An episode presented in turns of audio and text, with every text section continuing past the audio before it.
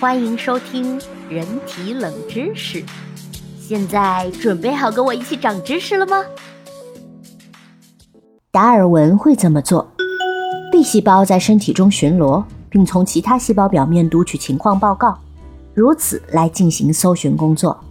情况报告由各个细胞内部生成，在这些细胞中，当蛋白质走到其生命尽头的时候，它们会化为碎片。在细胞里四处漂浮，一支专门的蛋白质小分队将这些碎片搜集起来，并将其带到细胞的表面展示给外界。这些碎片就代表了细胞中不同蛋白质的取样。这些蛋白质片段大多来自人体自身基因产出的蛋白质。对此，情况报告会显示一切正常。然而，当入侵者在细胞内部活动时，入侵者的某些蛋白质片段也会出现在细胞表面，就好像细胞在尖叫。救命啊！有入侵者！B 细胞与该细胞结合后会发出信号，示意抓到了可能会带来危险的抑制介质。但这还未结束，人体免疫系统中的 B 细胞数量有限，所以即便理论上 VDR 系统可以生产出上万亿的抗体，但不可能为每个可能存在的抑制蛋白质片段配一个 B 细胞。与之不同，每个 B 细胞可以与一系列略有差异的蛋白质片段相结合。尽管与某些片段的结合作用也许会较弱，但人体免疫系统有办法增强这种结合，从而让其防御作用达到最大，并持续发挥下去。免疫系统通过两种借助了自然选择之力的绝妙方法，达到了这一效果。首先，其抗体与抑制蛋白质片段匹配的 B 细胞得到了奖励，进行自我增殖的信号，从而生产出更多包含成功抗体基因序列的 B 细胞。巡查身体的这种 B 细胞数目越多，就越有可能识别并清除受到匹配入侵者感染的细胞。其次，第二种方法与第一种相关，也就是保证 B 细胞与入侵者蛋白质片段之间的结合足够紧密，以达到清除的目的。这种结合是如何优化的呢？我们已经看到，当遗传性变异影响到繁殖能力后，一个种群都可以通过自然选择进行适应。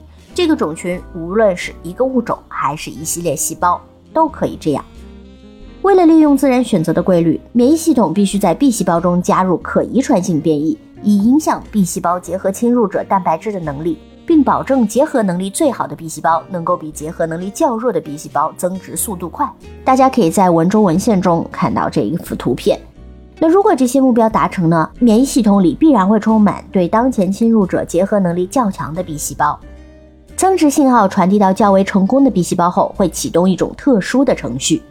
抗体基因有一部分负责编码 Y 型抗体蛋白质的尖端部分，这一程序则特意为这一部分引入了基因突变。这些超突变的目的在于引入适度的变异，大约在每千次细胞分裂中引入一个新的基因突变。超突变能够创造出种类繁多的 B 细胞，以不同强度结合侵入者的蛋白质片段。请注意。基因突变并非发生在 B 细胞的整个基因组上，而是仅仅发生在基因组上决定结合特异性的部分。这一过程也十分的少见。这一区域是人体基因组中唯一一个特意引入突变的区域。与原来的 B 细胞抗体相比，偶尔会有一些突变体结合侵入者蛋白质片段的能力更强。管理免疫系统的细胞便会刺激这些增强版的 B 细胞进一步增殖。经过几轮超突变以及接下来的增强版 B 细胞增殖的过程，免疫系统中会充满能牢固结合入侵者蛋白质的 B 细胞。赢得 B 细胞之战的某些 B 细胞代表将得以在体内长久生存，它们会变成记忆细胞，而记忆细胞则会留在体内，保护身体将来不受同一入侵者的攻击。至此，我们就获得了对抗某种疾病的抗体。这套系统充分展现了达尔文自然选择学说的三项要求。存在变异吗？是的，一来因为 VDJ 系统进行了类似拼一拼游戏的混编；二来由于特定基因的超突变，B 细胞生产出的抗体各有不同。变异可遗传吗？是的，允许 B 细胞增殖后，每种 B 细胞都会将自身特定的抗体基因遗传下来。变异影响了适合度，也就是留下后代的能力吗？是的，增殖信号是根据抗体结合侵入者的能力高低而定的。满足了自然选择的全部三项要求，B 细胞适应病原体的过程则是一项逻辑上的必然。严格来讲，由于抗体基因有着不寻常的组装方式，它们并不属于基因社会中的一员。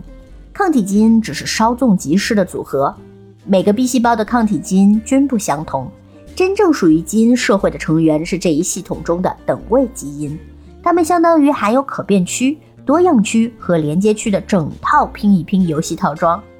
可变区、多样区和连接区单独出现时并无任何用处，只有通过机器的剪切和粘贴形成一个抗体编码基因后，它们才能保卫身体。这种机器本身由其他多个基因编码，同时还有更多基因参与，维护了免疫系统的正常工作。